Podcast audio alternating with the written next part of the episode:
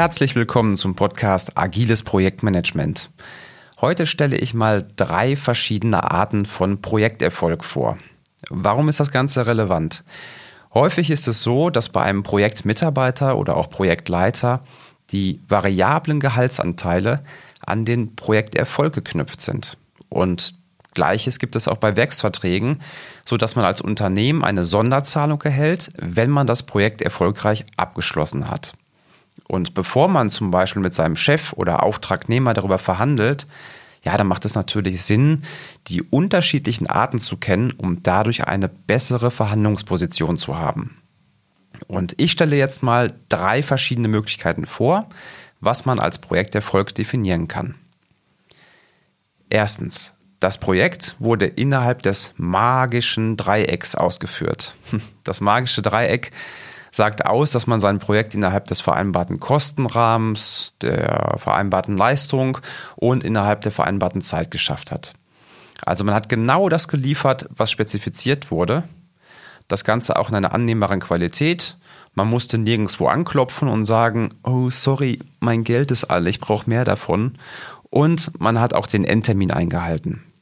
Ich würde behaupten, das ist wohl so die älteste Definition von Projekterfolg und die kommt aus dem klassischen Projektmanagement. Ja, und was hierbei jetzt passieren kann, ist, dass das Projekt zwar 100% in dem Dreieck ist, aber die entstandene IT-Lösung gar nicht den angedachten Zweck erfüllt. Es wurde zum Beispiel genau das geliefert, was bestellt wurde, und im Projektverlauf ist man schlauer geworden, aber hat dann nicht mehr genug Geld oder Zeit, um es anzupassen. Der Kunde ist damit natürlich total unzufrieden und das bringt mich auch schon zur zweiten Definition. Die zweite Definition lautet Kundenzufriedenheit. Projekterfolg ist dann gegeben, wenn der Kunde zufrieden ist. Das heißt, dass das Projekt im vereinbarten Kosten- und Zeitrahmen durchgeführt wurde. Check. Und durch ständiges Inspect and Adapt und Umpriorisieren während der Entwicklungsphase wurden die wichtigen Teile der IT-Lösung gebaut und damit ist der Kunde dann auch zufrieden. Und Kundenzufriedenheit kann man heute sehr einfach messen und das sollte man natürlich auch bestenfalls kontinuierlich tun. Okay, der Kunde ist zufrieden, wunderbar, aber oft bauen wir ja Software, um damit auch Geld zu verdienen oder zum Beispiel Einsparungen zu erreichen. Das heißt, was jetzt noch passieren kann, ist, dass wir zwar eine hohe Kundenzufriedenheit haben, aber das finale Ziel, der sogenannte Return on Invest, der wird nicht erreicht. Und das ist jetzt auch die dritte Definition. Projekterfolg ist dann, wenn der Return on Invest erreicht wird. Return on Invest, abgekürzt ROI, bedeutet, dass ich ähm, zum Beispiel, zum Beispiel 100.000 Euro für eine App ausgebe und 200.000 Euro damit einnehme.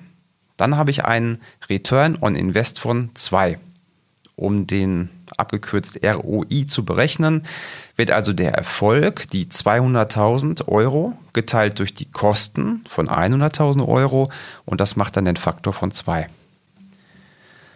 Ja, und jetzt kann es also sein, dass wir zwar eine hohe Kundenzufriedenheit gemessen haben, aber die Kennzahl des Return on Invests trotzdem extrem schlecht ist. Gibt's nicht? Ich mache mal zwei Beispiele. Nehmen wir mal an, wir haben während der Entwicklungsphase bei zehn Personen eine hohe Kundenzufriedenheit gemessen, aber wir haben die falsche Zielgruppe interviewt. Dann geht das Produkt live und die richtige Zielgruppe interessiert sich später gar nicht für das Produkt. Oder zweites Beispiel, wir haben von klassischen Servern auf eine Cloud-Infrastruktur umgestellt, aber die Kosten sind jetzt so immens hoch, dass jetzt mehr Geld pro Monat bezahlt wird als noch vor der Migration. Ja, wir haben es falsch berechnet. Der Return on Invest könnte also ebenso eine Kennziffer für den Projekterfolg sein. Ich fasse noch mal kurz zusammen. Es gibt drei Arten oder mindestens drei Arten, wie man den Projekterfolg messen kann. Erstens das magische Dreieck. Das Projekt wurde im vereinbarten Funktionsumfang pünktlich und ohne Mehrkosten durchgeführt. Oder zweitens Kundenzufriedenheit. Oder drittens, der Return on Invest wurde erreicht. Als letzten Tipp noch, achte bei Zielvereinbarungen immer darauf, dass diese auch eindeutig messbar sind. Qualitative Wörter wie zum Beispiel hoch oder nützlich, die würde ich dort nicht verwenden. Besser sind da Zahlen geeignet. Ansonsten muss später jemand subjektiv entscheiden, ob die Ziele auch erreicht wurden. Und wenn jemand anderes aus dem Bauch subjektiv über deinen Bonus entscheidet, äh, immer ein gewisses Risiko. In diesem Sinne, ich wünsche dir eine maximal hohe Zielerreichung. Mach's gut und bis zur nächsten Folge.